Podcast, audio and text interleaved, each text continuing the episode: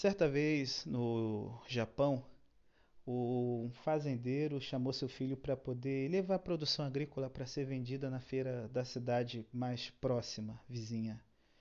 É, o seu filho, muito empolgado de poder ver a cidade grande, ele ajudou o pai a colocar os bens na carroça e ambos então fizeram a viagem rumo à feira. É, e assim, sempre que a gente é jovem, a gente quer chegar logo nos lugares, fica agoniado, e o velho fazendeiro japonês, naquele tempo deles. Eu fico pensando, se a galera idosa já tem o tempo dela, imagina essa galera japonesa aqui, sabe? É tudo zen e tal. O menino sabia que poderia fazer a viagem num dia só. Mas o pai sempre parava para admirar uma coisa da natureza, um riacho, dar uma lição é, espirituosa para o seu filho. E ele resolveu então visitar uma família de amigos, de parentes que tinha no meio do trajeto, em vez de chegar no mesmo dia, ele resolveu levar dois dias para uma jornada que em 10 horas você poderia completar. O filho estava frustrado. Esse é o problema. O problema da sociedade são os velhos, eles demoram a agir, são lentos demais, as mudanças não correm como a gente quer. E o filho, impaciente, o pai falava: Calma, meu filho, tem tempo para tudo. Bom, a viagem de 10 horas levou dois dias. Na madrugada do dia seguinte, depois de passar o dia inteiro com os amigos da família, os parentes, eles chegaram então para a feira na qual eles tinham se organizado. Qual foi a surpresa quando, no alto da colina, já descendo para a cidade, a cidade onde eles iam vender as coisas estava em ruínas. Era a cidade de Nagasaki. Um dia antes, a bomba atômica tinha sido jogada sobre a cidade matando milhares de pessoas.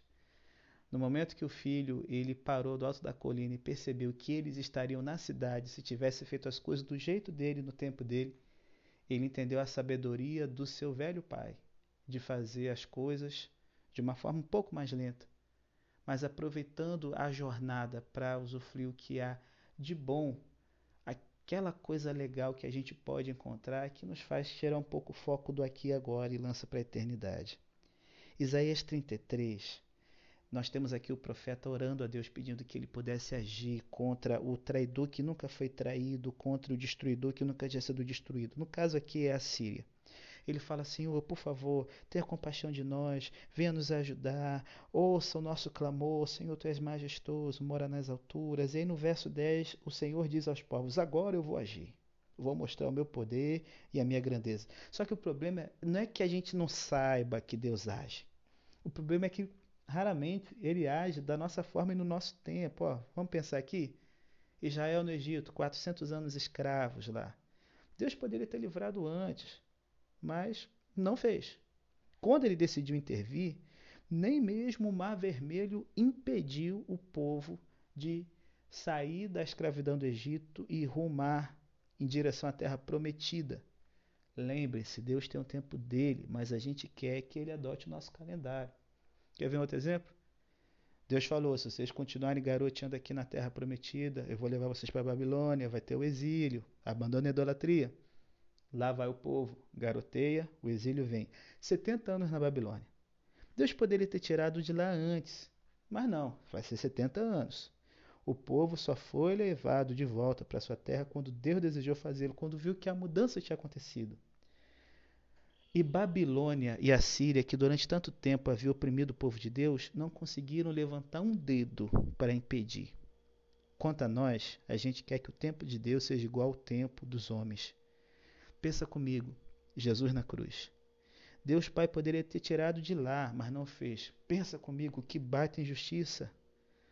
O pai não tirou o filho da cruz quando todos poderiam ver, quando estava lá os judeus pedindo que Elias te salve, e aí nós vamos acreditar em você. Deus resolve tirar Jesus do poder da morte depois de morto, na madrugada do domingo, quando ninguém podia ver. Rapaz, já pensou se ele tivesse tirado Jesus no nosso jeito, da nossa hora? A salvação teria ido para o ralo, né? É, rapaz. A gente quer que Deus age agora, não daqui a pouco. Entenda, meu brother e minha sister, quando Deus decide fazer algo, ele mostra seu poder e sua grandeza, e a gente vai ser muito feliz se a gente aprender a esperar com paciência pela intervenção de Deus na nossa vida. Esse é o nosso problema. A gente esquece que Deus ele demora nas suas intervenções porque ele é um fogo devorador, ele é santo. E muitas vezes a gente não está preparado para a intervenção dele na história da humanidade e na história da nossa vida, porque não tem como separar uma coisa da outra. E aí, o legal é que no verso 15, é, o profeta pergunta quem vai conseguir suportar esse fogo consumidor. Ele já teve uma visão desse Deus santo, desse Deus que é fogo, lá em Isaías capítulo 6. Você lembra que o anjo tocou a boca de Isaías com a brasa do altar? Aqui ele fala o seguinte: Deus demora a agir, porque ele está fazendo uma transformação no seu povo. Ele está demorando a agir, porque ele está traçando o perfil da pessoa com o qual ele se compraz na sua vida. Deus aprecia as pessoas que procuram agir corretamente. Elas podem até falhar, mas elas estão tomadas pelo desejo de viver de uma maneira que Deus aprova. Deus ele aprecia as pessoas que se empenham em sempre falar a verdade, a menos que numa determinada circunstância falar a verdade prejudique alguém. Porque falar a verdade tem que estar subordinado ao amor. Deus aprecia as pessoas que se envolvem na defesa dos interesses dos pobres. São pessoas que nunca se enriquecerão à custa dos mais fracos seja pagando-lhes salários indignos, dando calote, ou tratando elas como pessoas sem valor. Deus aprecia as pessoas que, sejam de misericórdia, se colocam sempre ao lado da justiça, nunca da injustiça. Deus aprecia as pessoas que fazem seus caminhos bem longe dos espaços da violência, marcadas por palavras que matam e por gestos que machucam. Deus aprecia as pessoas que se indignam diante da maldade do mundo. É essa galera que está aparecendo aqui no verso 15. Só que, infelizmente, a ética dos que adoram a Deus hoje nas igrejas muitas vezes é contrária à ética de Deus. Aí você vai falar assim: não, pera aí, pastor. A maioria dos que creem em Deus tem uma atitude correta. Então, por que que num país com tantos evangélicos a corrupção parece que aumentou? A nossa fé tem que levar a gente a falar de Deus corretamente, com certeza, mas também falar a verdade com o próximo.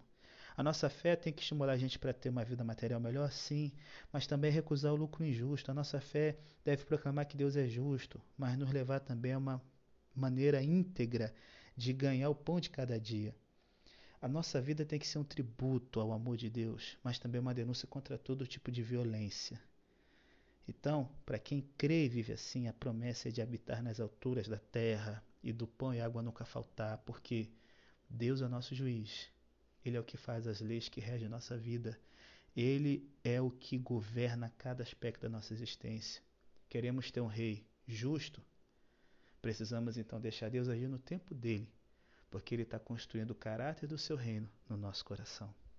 Pense nisso.